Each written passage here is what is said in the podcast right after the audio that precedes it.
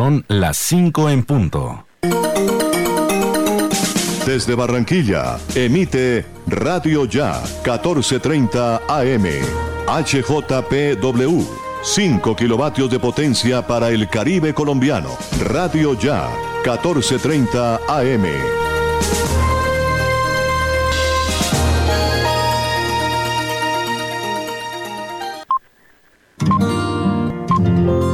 El siguiente programa es responsabilidad de sus realizadores.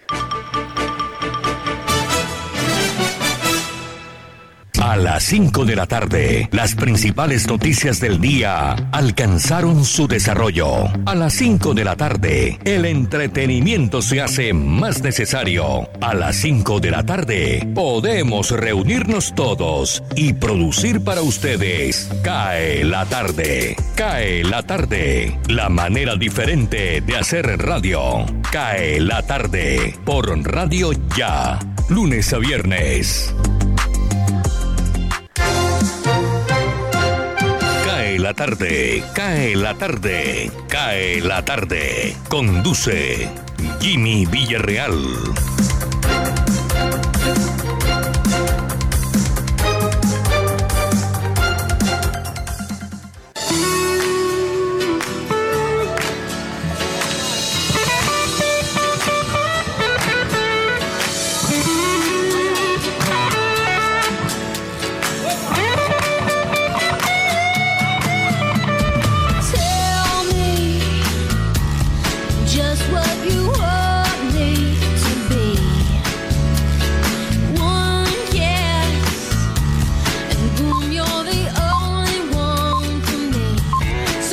Hola, muy buenas tardes.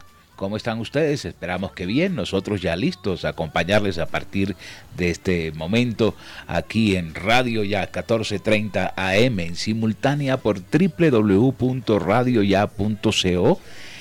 También nos retransmite Universal Estéreo en www.universalestereo.co y laconsentidaestereo.com. Hoy es miércoles 28 de julio, es el día 209 de este año.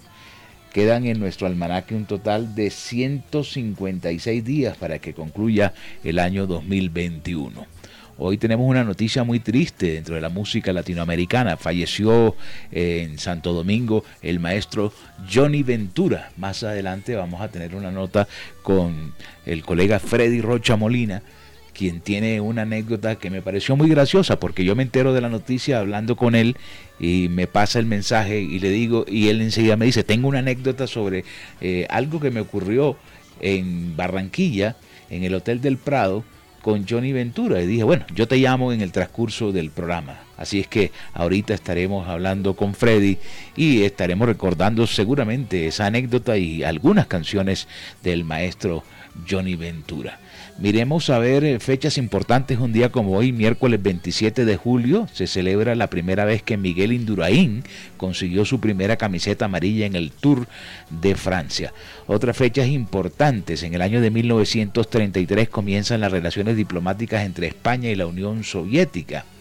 En el año de 1943 el Reino Unido bombardea la ciudad de Hamburgo en lo que se llamó la Operación de Gomorra durante la Segunda Guerra Mundial, causando 42 mil muertos. En el año de 1957, un terremoto de 7.9 en la escala de magnitud de intensidad 9 de Richter en Acapulco causó grandes daños en la Ciudad de México, entre ellos la caída del ángel de la independencia.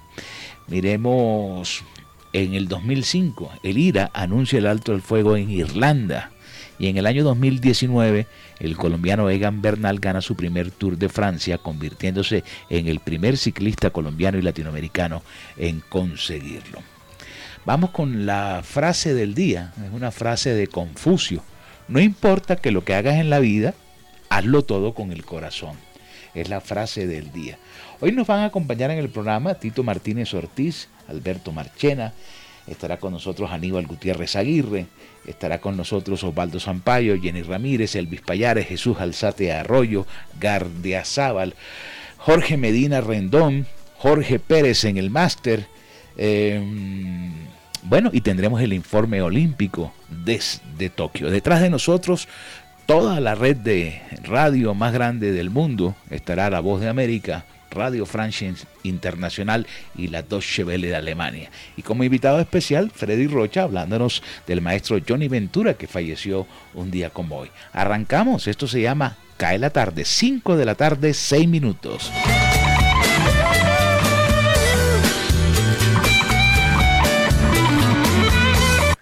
Cae la tarde, radio para compartir un café.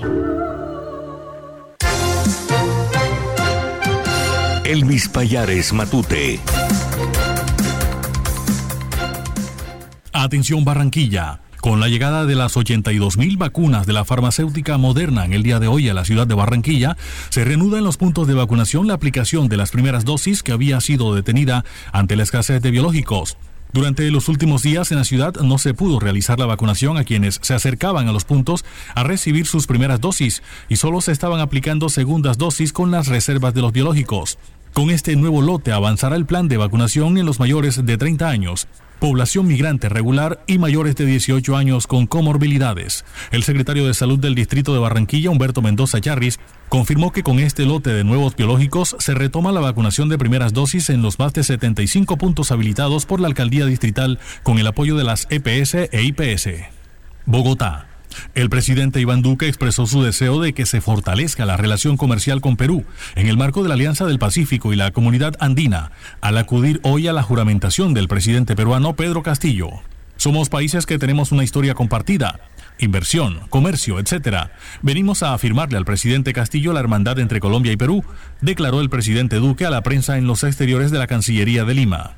El mandatario colombiano agregó que ambos países tienen oportunidades muy buenas porque hay inversión colombiana en Perú y viceversa. Atención. La Policía Nacional, en el marco de la operación Agamenón, en coordinación con la Fiscalía General de la Nación y el FBI de los Estados Unidos, capturó en Montería a Juan Carlos Cuesta Córdoba, conocido en el mundo del crimen organizado como Gordo Rufla, y señalado como uno de los nuevos capos del narcotráfico del Clan del Golfo. De acuerdo con las investigaciones de las autoridades, Gordo Rufla, de 29 años, se encontraba por estos días en la capital de Córdoba liderando reuniones para coordinar el envío de clorhidrato de cocaína desde el Urabá antioqueño, el Urabá chocuano y la costa caribe colombiana hacia Centroamérica, México y Estados Unidos. Bogotá. El gobierno nacional inició el proceso licitatorio de las troncales del Magdalena, Corredores Puerto Salgar, Barranca Bermeja, Sabana de Torres, Curumaní. Dos proyectos que suman 531 kilómetros de recorrido y que tendrán una inversión en CAPEX de 3,7 billones de pesos. Este es el principal corredor de carga del país y conecta el interior con la costa norte. Con la publicación de los prepliegos se busca que los posibles interesados conozcan la documentación del proyecto y los requisitos habilitantes, pero además para que puedan hacer las respectivas observaciones. Los procesos licitatorios se encuentran publicados en la plataforma SECOP 1 en los siguientes enlaces: Troncal del Magdalena 1 y Troncal del Magdalena 2. Barranquilla.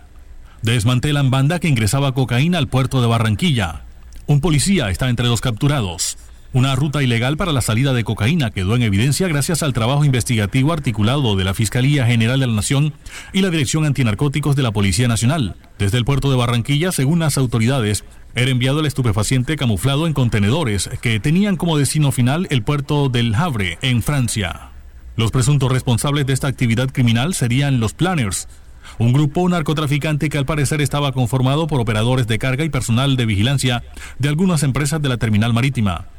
También fue identificado un integrante de la policía que cumplía funciones de inspección de mercancía. Cae la tarde. Cae la tarde. Cae la tarde.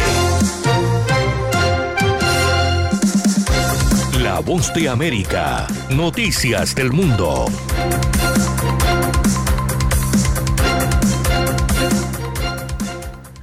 Los Centros para el Control y Prevención de Enfermedades de Estados Unidos, conocido por sus siglas CDC, ahora recomiendan que las personas vacunadas en ciertas partes del país usen mascarillas en interiores, revirtiendo una decisión que tomó la agencia hace dos meses.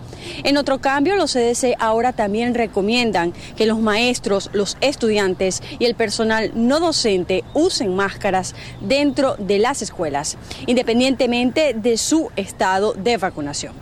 La decisión de recomendar usar mascarillas nuevamente en interiores, según informaron los CDC, se basa en el aumento en el número de casos de COVID-19 en gran parte del país que informaron tasas bajas de vacunación.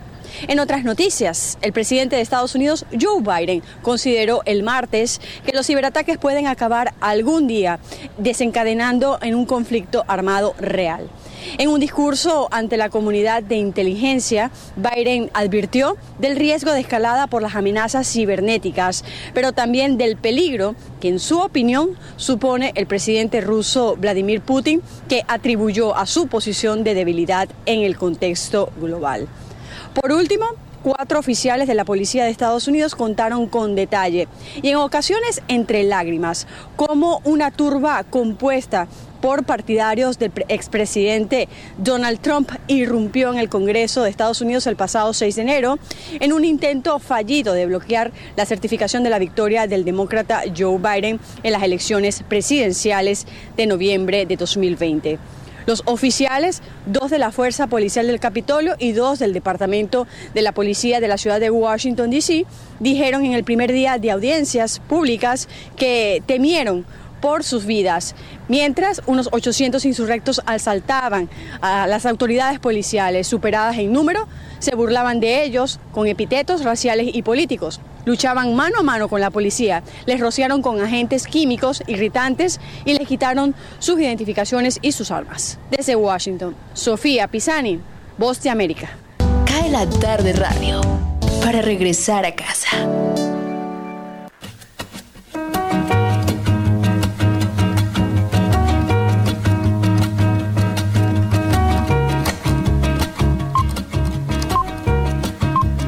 Estamos sobre las 5 de la tarde, 11 minutos. Vamos a completar las efemérides del día. Vamos a ver quién nació un 28 de julio, un día como hoy, en el año de 1929, Jacqueline Kennedy Onassis, quien fue primera dama norteamericana.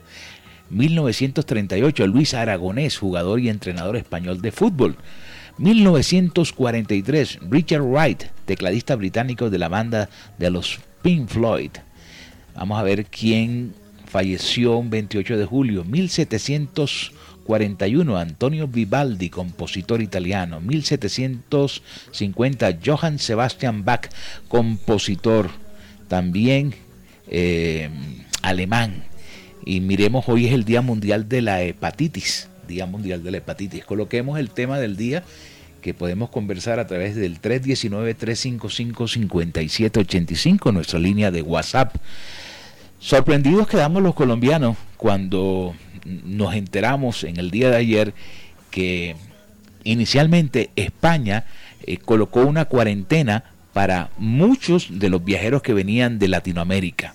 Tenían que durar siete días si usted hacía un viaje de Bogotá, de Bolivia, eh, en fin, al llegar a España. Luego, esa instrucción fue cambiada y aparece publicada en la prensa que España prohíbe el ingreso en este momento de colombianos a su territorio. Pero mucho más nos sorprende cuando en el día de hoy el embajador colombiano en España da las razones del caso.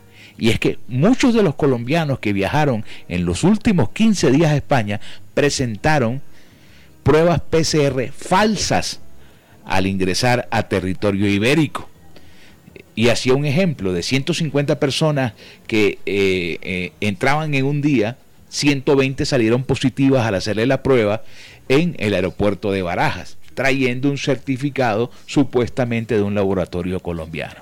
Eso se llama trampa.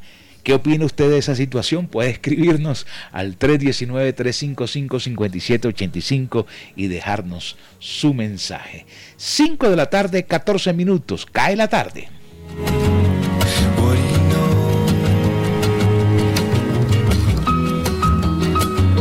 Cae la tarde. Cae la tarde. Cae la tarde. Osvaldo Zampayo y Jenny Ramírez con los personajes.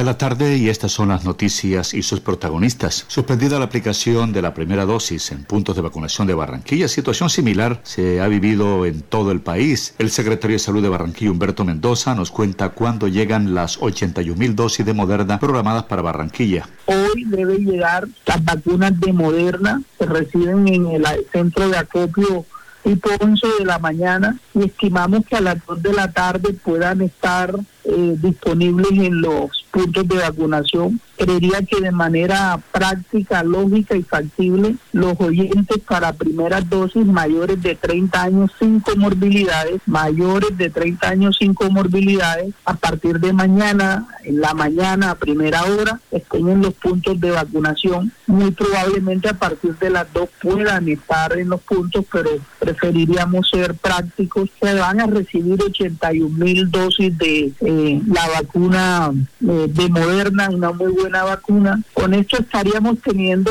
primeras dosis de mayores de 30 años y por supuesto continuamos el llamado a los 128 mil segundas dosis que están en curso. Son recordatorios, están cumpliendo, hay que reconocer, Osvaldo y Que están cumpliendo, pero estamos recordando a todas estas personas que tienen segundas dosis programadas que cumplan, lleguen a los puntos de vacunación. Al secretario de Salud de Barranquilla, Humberto Mendoza, le preguntamos cuáles son los resultados de la encuesta de satisfacción de los vacunados.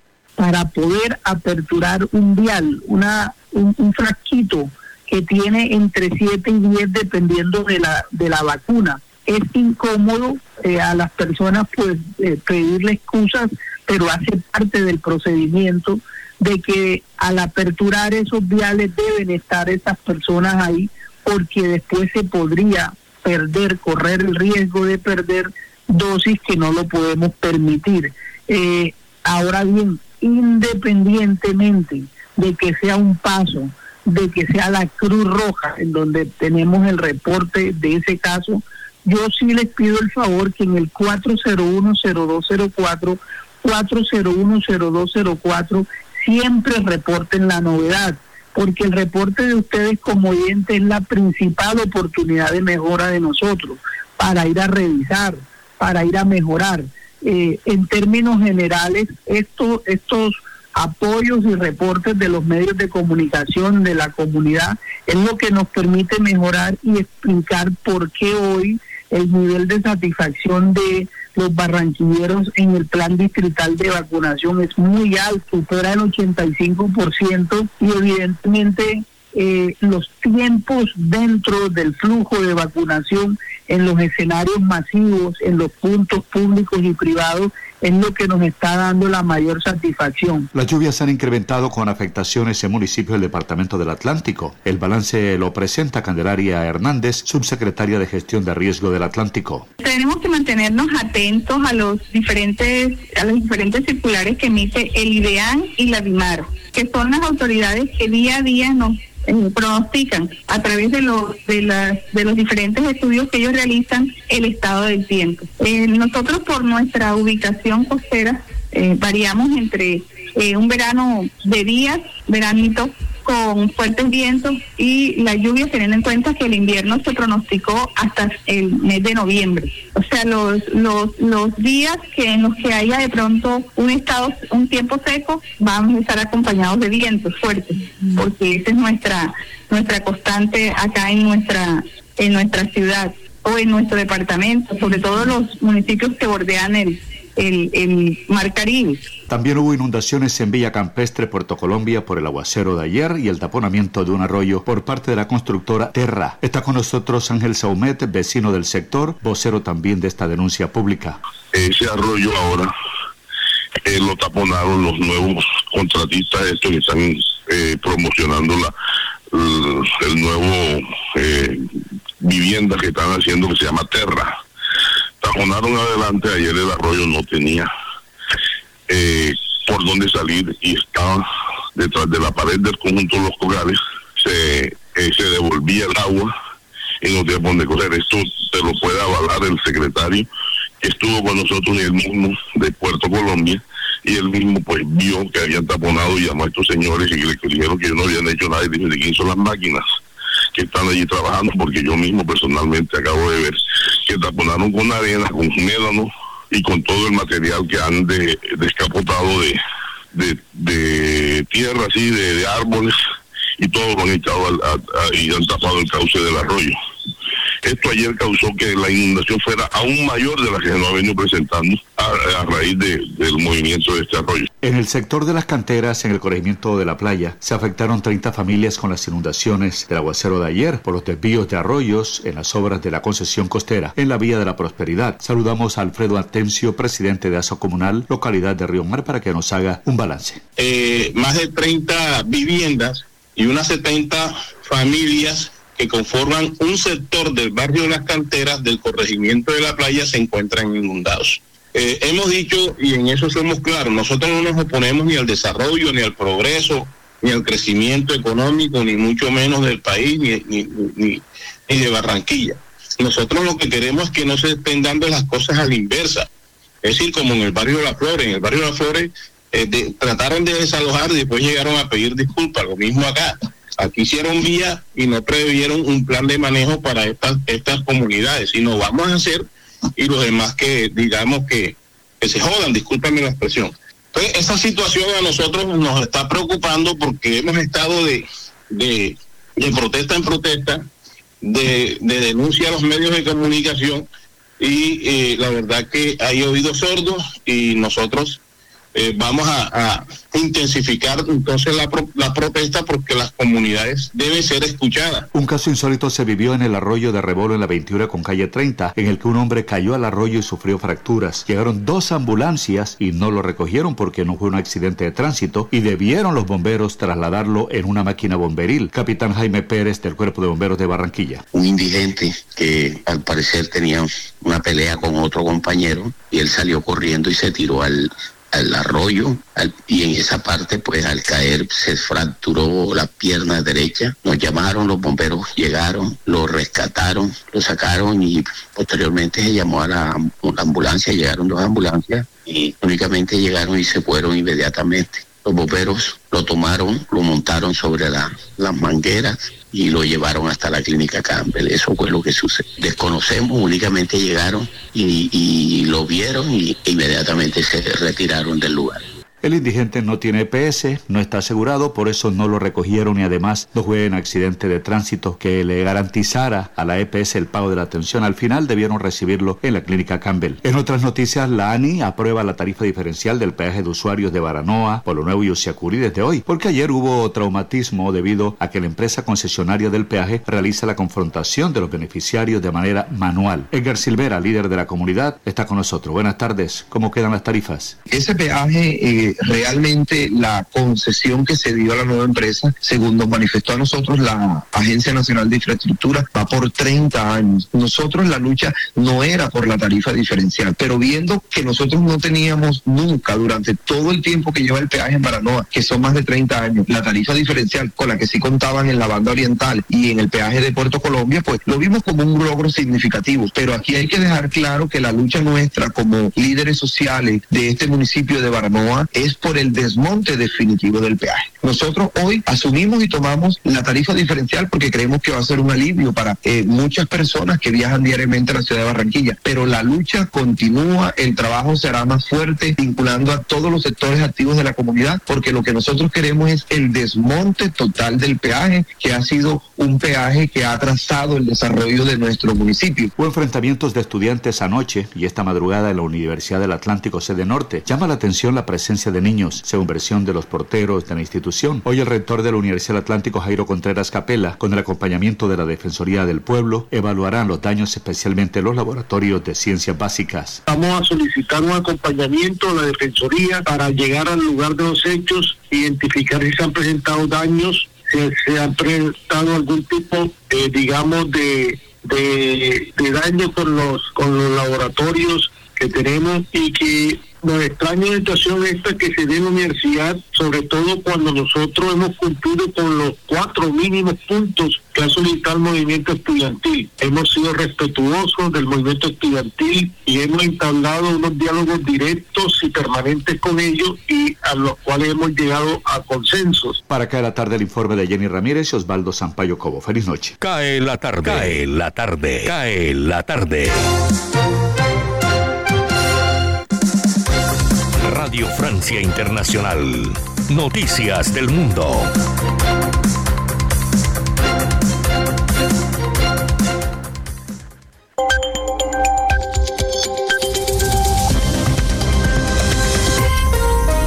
Bienvenidos a este flash informativo de Radio Francia Internacional. En los controles de Vanessa Leutron, miércoles 28 de julio. Así comenzamos. Andreina Flores. En Perú ya todo está listo para la toma de posesión del presidente electo Pedro Castillo. En Lima ya se encuentran el rey Felipe de España, los presidentes de Bolivia, Ecuador, Argentina y el exmandatario Evo Morales. Se han desplegado fuertes medidas de seguridad con más de 10.000 funcionarios policiales, 10 drones y 5 helicópteros. De visita oficial en la Polinesia francesa, el presidente Emmanuel Macron reconoció que Francia tiene una deuda con el archipiélago por haber sido la sede de cerca de 200 pruebas nucleares francesas. Aquellos ensayos realizados en el Pacífico durante 30 años, entre 1966 y 1996, han causado impactos negativos a nivel sanitario y ambiental. Escuchemos a Emmanuel Macron. Je veux ici vous que la nation a une dette Quisiera decirles aquí que la nación tiene una deuda con la Polinesia. Esta deuda es producto de haber efectivamente realizado esos ensayos y en particular las pruebas nucleares entre 1966 y 1974, de las cuales de ninguna manera podemos decir que eran limpias. Quiero también decir claramente que nuestros científicos y militares que las realizaron en la época no les han mentido. Y la transparencia avec vous. Y en París, el gobierno espera que la ampliación del pase sanitario entre en vigor este 9 de agosto. El documento que certifica la vacunación completa o una prueba anti-COVID negativa será exigido en restaurantes, cafés, hospitales, museos y centros comerciales. Mientras tanto, en Inglaterra se levanta la exigencia de cuarentena a los viajeros o procedentes de Estados Unidos y de la Unión Europea, siempre y cuando estén completamente vacunados o contra la COVID-19. La medida entra en vigor el lunes 2 de agosto. La justicia francesa condenó hoy definitivamente al vicepresidente de Guinea Ecuatorial, Teodorín Obiang, por haberse hecho con un patrimonio fraudulento en Francia que incluye un edificio de 107 millones de euros en uno de los sectores más apetecibles de París. Es la primera vez que un dirigente extranjero es condenado en Francia en un caso de bienes ilícitos y la primera vez que sus bienes serán restituidos a su país de origen.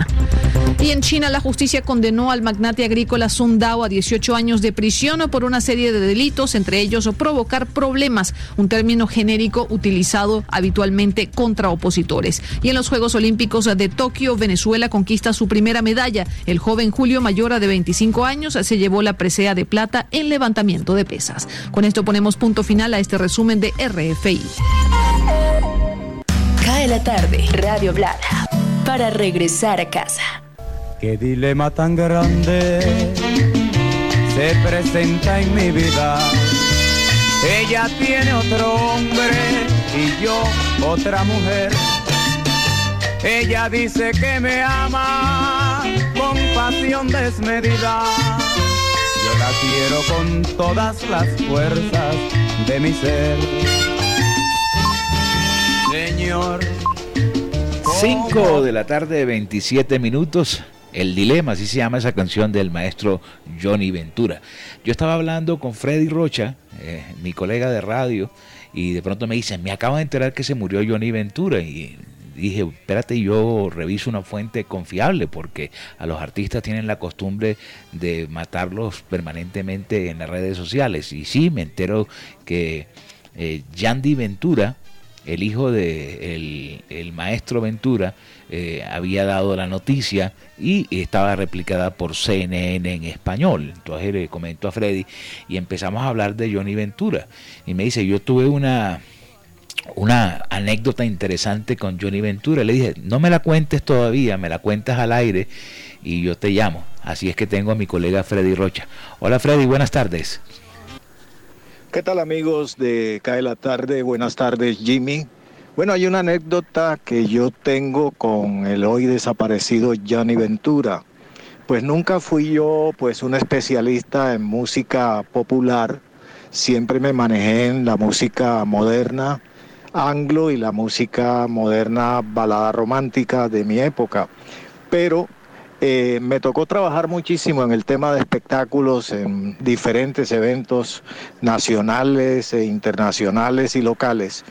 Y en uno de ellos que fue en el Hotel El Prado, ustedes muchos recordarán aquellos almacenes vivero, El señor Alberto Azud, que era el presidente de esa compañía, y su hijo Sami me llamaron para decirme que había un evento cuyo organizador, promotor era Ley Martín, eh, que iban a hacer un espectáculo ellos en el Hotel El Prado, entre ellos, entre los artistas estaba justo Johnny Ventura, y que necesitaban de mis servicios para que yo oficiara como maestro de ceremonias. Yo acepté eh, la propuesta y, y, me preparé, preparé todo el evento y, y fui, asistí a su presentación. Resulta que ese mismo espectáculo se había montado, eh, como llaman en el ambiente de la música, se montaron dos tarimazos para cada grupo, uno en eh, Hotel El Prado y otro en el hipódromo de Soledad. Allá en la 30 con la entrada al hipódromo había y siempre hacían una caseta popular y ahí era la otra sede del evento. Yo llegué a iniciar mi espectáculo, presenté el grupo que abría, ¿no? Que abría el espectáculo y el segundo grupo que tenía que tocar en esa noche no aparecía, no aparecía. De tercero estaba Johnny Ventura y Johnny Ventura con los miembros de su orquesta estaban alojados en el Hotel El Prado. ¿Qué me tocó hacer a mí? Primero entretener al público, hicimos rifas, hicimos de cuanta cosa, la gente se empezó a inquietar porque no veían músicos en tarima, era muy temprano eh, todavía, apenas una primera tanda de, del primer grupo, que era pues un, grupi, un grupo de relleno, por así decirlo, el, el, el telonero. Entonces eh, a mí se me ocurrió ir a la, a, la, habitación de Johnny Ventura, buscarla, e ir a hablar con él, con su manager y decirle yo necesito que bajen a tocar. No mire que lo de nosotros es 12 de la noche, está previsto así, solo son dos tandas a las 12 y luego más, más tardecito le dije no, yo necesito que toquen ya, que salven este espectáculo, aquí va a haber problemas si no ocurre eso. Total, ellos aceptaron yo fui, entretuve a la gente un rato mientras bajaron, se terminaron de vestir, prepararon y bajaron, hicieron, le dije una tanda larga, por favor, porque todavía el otro grupo no aparece. Para no alargar mucho el cuento, pues se hizo una tanda de más de una hora, la gente feliz, terminaron ellos y no apareció ningún otro grupo. Y volvemos al mismo problema volvimos a las mismas y pues yo desesperado en esa época teléfonos celulares no existían como para yo llamar y decir mira qué está pasando, por qué no llega la orquesta. Al rato, cuando yo volví a entretener al público con otro, otra tanda de regalos y cosas, empezaron a llegar los instrumentos del, del otro grupo, pero después, no, después alguien vino y avisó que el, que el bus que traía a los músicos se había varado. Total, me tocó otra vez hablar con la gente de Johnny Ventura y decirle, miren, necesito que hagan otra tanda porque hay un inconveniente de, bueno, se dañó el transporte en que venía el otro grupo, en fin. Eh, ellos aceptaron y les los presenté en una segunda tanda, esta vez de 45 minutos. Para finalizar el cuento, nunca aparecieron los otros grupos y me tocó volverlos a convencer de una tercera tanda, pero habían contratado dos. Entonces, eh, los señores de Almacenes Vivero me dijeron, no, el gerente del vivero, hable con ellos y dígale que cuánto nos cobran por esa tercera tanda, pero que necesitamos salvar esto. En efecto, lo logramos y ellos hicieron una tercera tanda y con eso nos fuimos largo como hasta las 2 de la mañana, más o menos. Eh, en ese momento todavía no aparecía ningún otro grupo y ya la gente se desesperó del todo, ya empezaron a, a tomar las sillas, a, a, tirarlas, ya empezaron a ponerse belicosos. Y dentro del público, en una mesa cercana a la cual ya había sido yo invitado cuando se presagiaba que iba a haber problemas, estaba el desaparecido periodista deportivo Abel González Chávez. Abel me llamó a su mesa, me dijo, quítate el saco, quítate ese disfraz, que la gente no te identifique tanto, ven, siéntate acá, tómate un whiskycito, ponle paciencia a esto, hermano, y vamos a esperar otro ratico a ver si llega el otro grupo. En vista de que no llegó y empezaron a caer las primeras botellas y los primeros vasos, pues eh, no quedó más que tocar retirada Y Abel me dijo, no, vamos, vamos, piérdete que te van a linchar esa a ti. Aunque yo pues era como era la cara que había estado en tarima. Eh, entonces, bueno, salimos, la gente salió en desbandada prácticamente del, del, del, del Hotel El Prado de los Jardines Tropicales. Y yo salí caminando, caminando por toda la calle 72 porque yo vivía en un apartamento cercano y cuando estaba llegando a mi apartamento me alcanzaron unas personas que venían muertas de la rabia y, tuve que correr y refugiarme para que no me agredieran porque me iban a linchar. Entonces esa es la anécdota que tengo y en cuanto a él, a, a Johnny Ventura, pues eh, agradecerle, siempre le agradeceré que por él no me lincharon y que fue muy condescendiente y que no, y que complació al público, hizo todo lo que pudo y salvó la noche definitivamente. Esa es la anécdota que yo tengo con Johnny Ventura, que hoy se despidió de nosotros. Qué dilema tan grande. Qué dilema tan grande, Freddy. Bueno, tuviste suerte, hermano mío. Eh, Ventura era un gran amante de la música colombiana. Me, llegan aquí a, a, mi memoria dos canciones, Las Tapas, que fue un éxito de carnaval, y hasta Patacón Pisado. Eh, era asiduo visitante del carnaval de Barranquilla, amigo íntimo del capitán Bisbal. Yo tuve la oportunidad de, de conocerle también su faceta política, eh, porque llegó a ser alcalde de Santo Domingo y eh, un amigo en común, radiodifusor que también falleció, Teo Veras, tuvo la oportunidad de presentármelo e hice un trabajo interesante con el maestro Johnny Ventura para la antigua Radio Universal.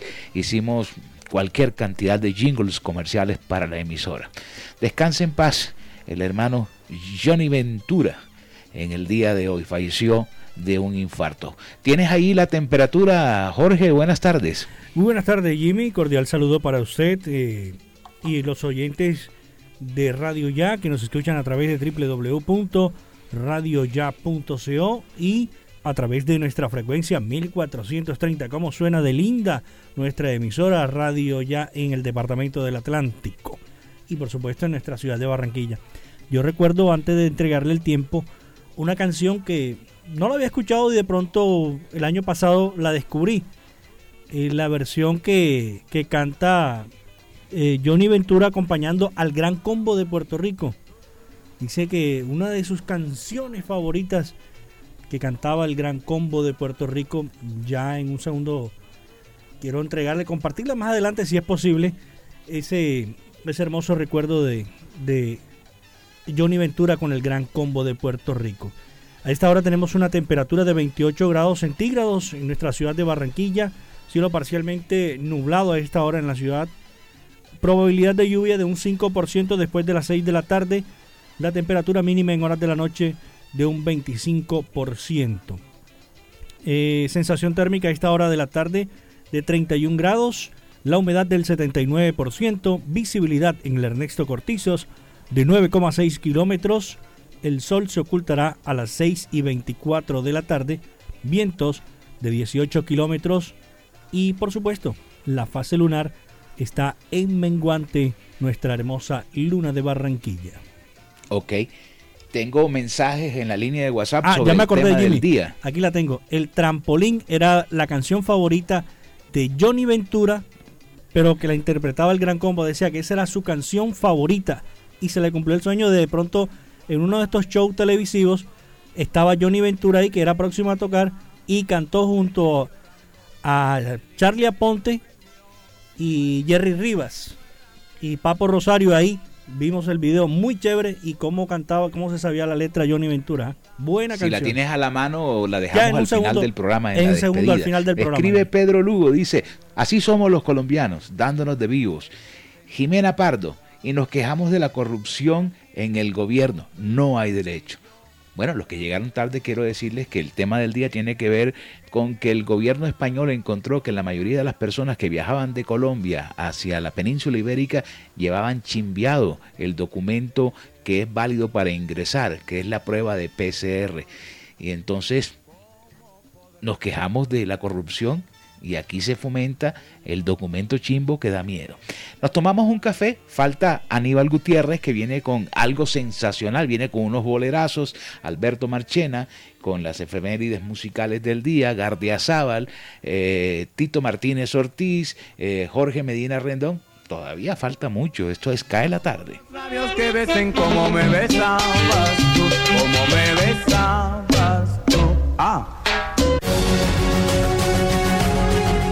www.radioya.com es la radio digital de tu generación.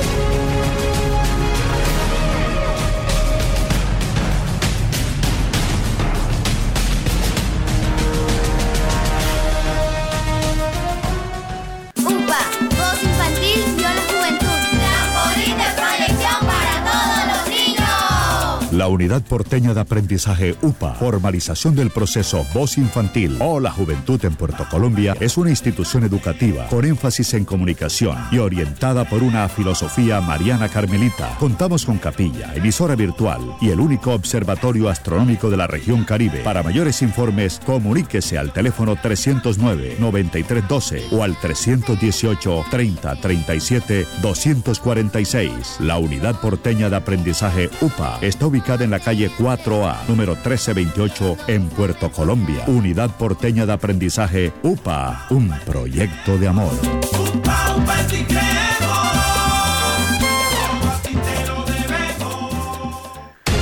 Noticias Ya es información, análisis, opinión en Barranquilla y el Caribe. Sintonízate en los 94.1 FM de Uniautónoma Estéreo y los 14.30 AM de Radio Ya. Noticias Ya, con la dirección de Jenny Ramírez y Osvaldo Sampaio Cobo. Escúchanos desde las 4 y 45 hasta las 9 de la mañana. Llegó la tienda express, el más espectacular programa de fidelidad para tenderos y consumidor final. La tienda express, módulo de mercadeo y radio promocional multimarcas que se comunica con los tenderos a través de la radio y visita las tiendas sembrando su producto. La tienda express, 20 años diseñando estrategias exitosas con las mejores marcas del país. La tienda express, mayores informes al 315 545 3545. Ahora, Radio Ya, en la era del podcast. Busque lo mejor de nuestra programación en podcast y escuche Radio Ya en diferido. Nos encuentra en todas las plataformas de podcast totalmente gratis, como Radio Ya. Cae la tarde. Radio Tranquila. Deportes en acción. El equipo olímpico de refugiados fue creado por el Comité Olímpico Internacional para los Juegos Olímpicos de 2016 en Río de Janeiro para que atletas bajo esa condición puedan competir incluso si se han visto obligados a abandonar sus países de origen. Tuvo 10 atletas en los Juegos de Río de Janeiro en 2016 y esta vez en los Juegos de Tokio 2020 competirán 29 atletas. El equipo seleccionado por el Comité Olímpico Internacional se eligió entre 55 atletas que huyeron de sus países de origen y obtuvieron becas para entrenar para los Juegos en un nuevo país de refugio.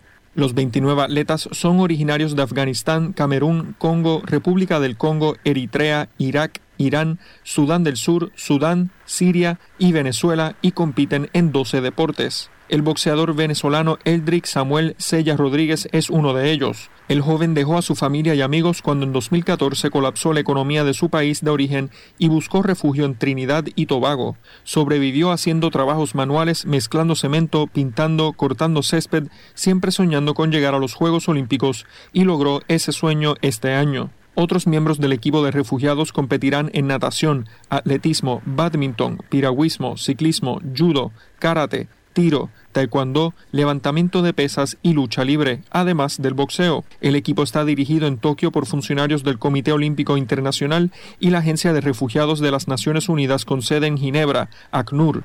También hay un equipo de refugiados en los Juegos Paralímpicos. Cae la tarde radio para regresar a casa. Cae la tarde. Cae la tarde. Cae la tarde. Álvarez Gardiazabal, la crónica del día.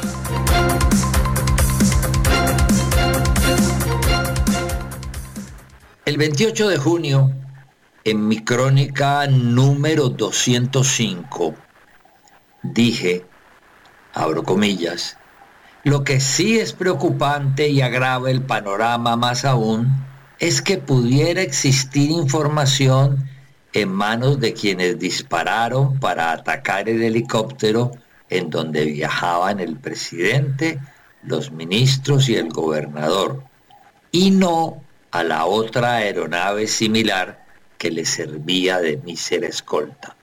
Cierro comillas. El 3 de julio, en mi crónica número 207, dije, abro comillas, ¿por qué el jefe de la Casa Militar de Palacio no dispuso que soldados del cuestionado batallón de Cúcuta o agentes de la policía acordonaran en alguna forma la pista del aeropuerto de la capital del norte de Santander? Y, como si fuera poco, ¿cuál sería la razón para que el viaje presidencial a una zona de tanto conflicto como el Catatumbo solo tuviese como escolta un helicóptero, cuando allá hay por lo menos desplazados 15 de esos aparatos? Y recalqué ese mismo día, pero así como no han podido averiguar o contarnos quiénes estaban exactamente detrás del atentado contra el batallón de Cúcuta, ahora tampoco podrán hacer un seguimiento a los distintos despachos donde se anunció la visita presidencial y en especial a la actividad de mínima prevención que debe haber desarrollado la llamada avanzada, oteando que la pista del aeropuerto estaba cerca de un barrio desde donde alcanzaba a disparar uno de los fusiles que mostraron haber encontrado en un pastizal. Pensar entonces que la clave la puede tener la bomba del batallón o la existencia de una célula opositora incrustada en el ejército no es descabellada. Cierro comillas. Hasta allí mi cita de aquel día. La Fiscalía General y el Gobierno han hecho pública la semana pasada la investigación y corroborado que efectivamente la bomba del batallón estaba unida al ataque del helicóptero. Pero lo que no parece que hubiesen investigado es la actuación por lo menos descuidada del jefe de la Casa Militar de Palacio, ni la senda recorrida por la información del viaje dentro de los despachos de la Casa de Nariño para que los autores del atentado pudieran estar tan bien y tan rápidamente informados del periplo presidencial y sobre todo de cuál era el helicóptero que lo transportaba. No se necesita ser detective para sospechar entonces que la casa de Nariño está por lo menos chuzada o que los verdaderos enemigos del presidente Duque no están en el Palacio de Miraflores en Caracas, desde donde evidentemente protegen a los guerrilleros, sino en la misma sede presidencial colombiana, desde donde les soplan datos tan valiosos para intentar asesinar al presidente de Colombia. Muchas gracias la tarde, cae la tarde, cae la tarde. Conduce Jimmy Villarreal.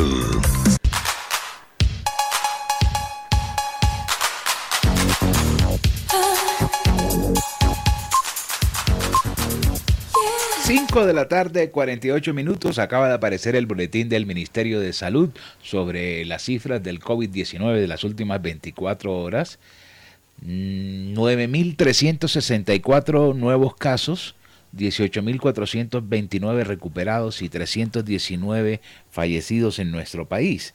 Vayamos por ciudades capitales y departamentos. Bogotá encabeza la lista por 1972, Antioquia 1390, Valle 960, Santander 671, Córdoba 419, Cundinamarca 408, Cauca 337 y paro en Barranquilla 325. Aterriza las cifras de Barranquilla y el Atlántico, Jorge.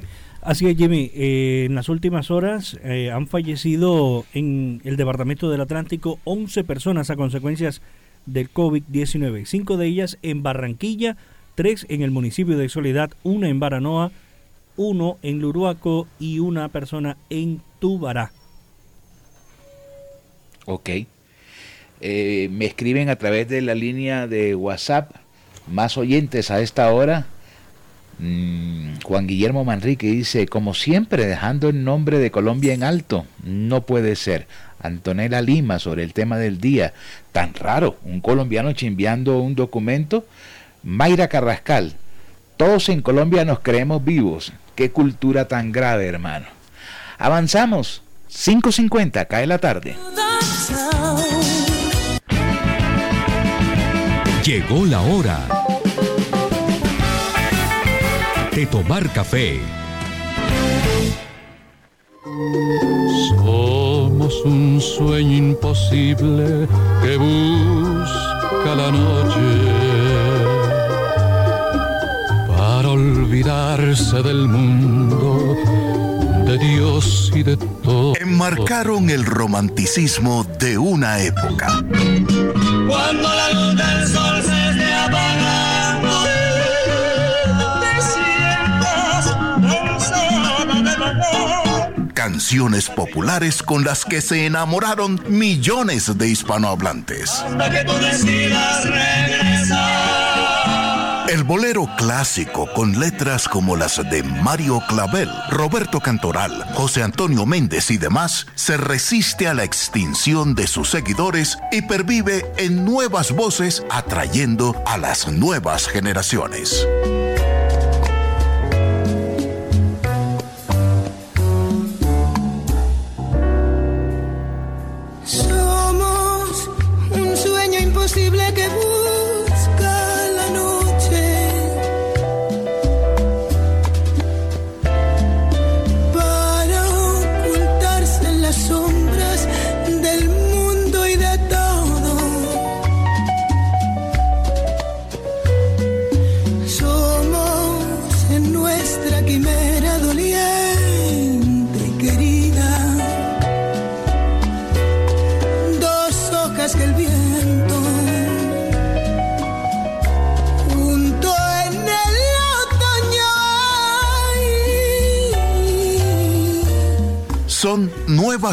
Para el bolero y la de Concha Buica es una de esas. Española, descendiente de refugiados guineanos, acompañada por el maestro Chucho Valdés en el piano, da su matiz al bolero original de Mario Clavel.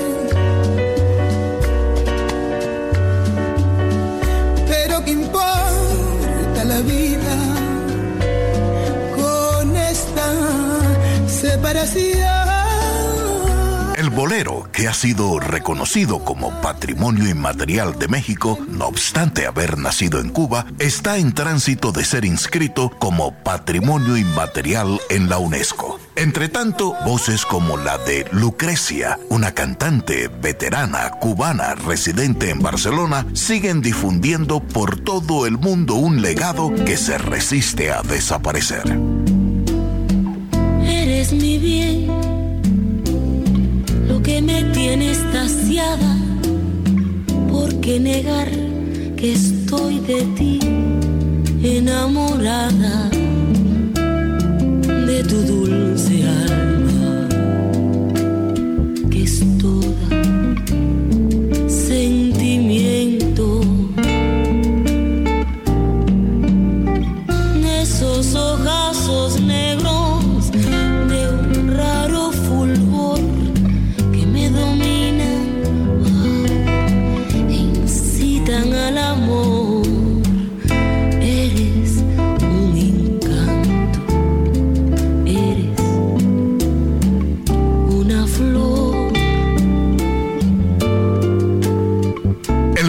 cosecha nuevas y distinguidas voces. La noche neoyorquina, algunas veces, otras, la noche habanera, se engalanan con una de las voces jóvenes más distinguidas de la música popular del Caribe, Melvis Santa Esteves, exintegrante del cuarteto vocal cubano Sexto Sentido, ahora solista, pone su toque personal a otro gran clásico del bolero. Dicen que la distancia es el olvido,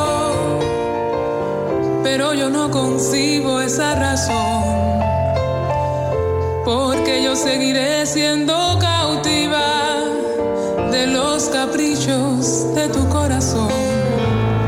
Supiste enclarecer mis pensamientos,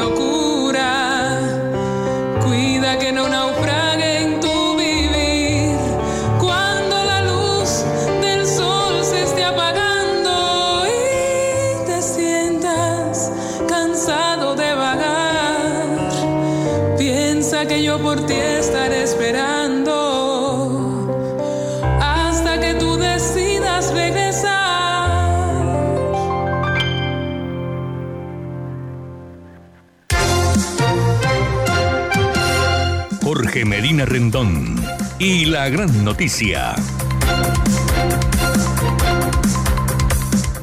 Aquí la gran noticia en CAE la tarde. El presidente de la República, Iván Duque Márquez, designó este miércoles a Alejandra Botero Barco como nueva directora del Departamento Nacional de Planeación, el DNP, en reemplazo de Luis Alberto Rodríguez Ospino, quien renunció al cargo.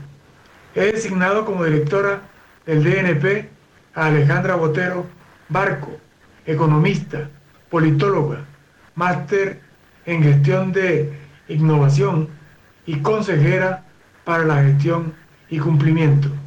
Su experiencia fortalecerá el CISBEN 4, el catastro multipropósito y programas sociales como ingreso solidario y devolución del IVA, ha informado el mandatario en su cuenta de Twitter.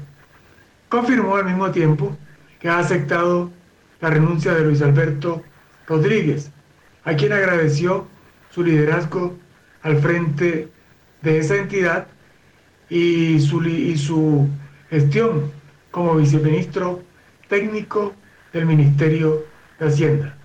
Le ha augurado el jefe del Estado muchos éxitos en los proyectos que emprenderá el profesional Rodríguez Ospino. ¿Quién es la nueva directora? La señora Botero Barco se desempeña actualmente como consejera presidencial para la gestión y cumplimiento. Es economista y politóloga en Universidad de los Estados Unidos y tiene una maestría en Administración de Empresas de la Universidad de Columbia en Nueva York. Ha estado vinculada al Banco de Desarrollo de América Latina, CAF, donde estuvo en programas de innovación empresarial y emprendimiento, y la compañía consultora McKinney. En abril del 2019 fue designada por el presidente Duque como consejera presidencial. Así es que la señora Alejandra Botero Barco es la nueva directora de Planeación Nacional. Sin duda, uno de los cargos más importantes del nivel público central. Para acá de la tarde, Jorge Medina Rendón con la gran noticia. Cae la tarde, radio para compartir un café. y que sea feliz tu vida si puedes. Espero haberte servido,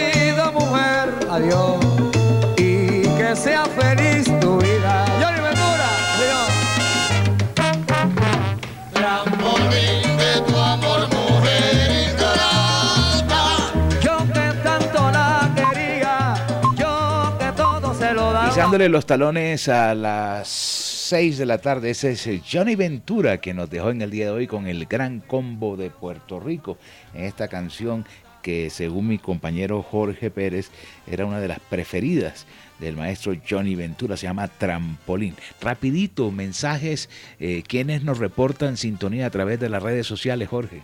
Así es, eh, saludo cordial para Alexander Iglesias en la ciudad de Cali, Nubia Pinilla, en el barrio Boston de Barranquilla, para Raque Bravo, un saludo cordial para ella, Carlos Arturo Moncada de la Hoz, oyentes inmancables de nuestro espacio Cae la tarde.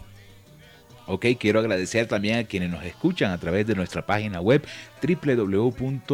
www.radioya.co, a través de Universal Estéreo también en www.universalestereo.co. A Universal también, también pueden escucharla en www.universalestereo.online y en la consentidaestereo.com. Tuvo movidito el programa se nos agotó el tiempo. Excelente el informe, como siempre, de Aníbal Gutiérrez, con esos boleros que de entonado, no para tomar un café, sino para seguir oyendo boleros y, mezclarlos allí con la música de Johnny Ventura que nos dejó en el día de hoy.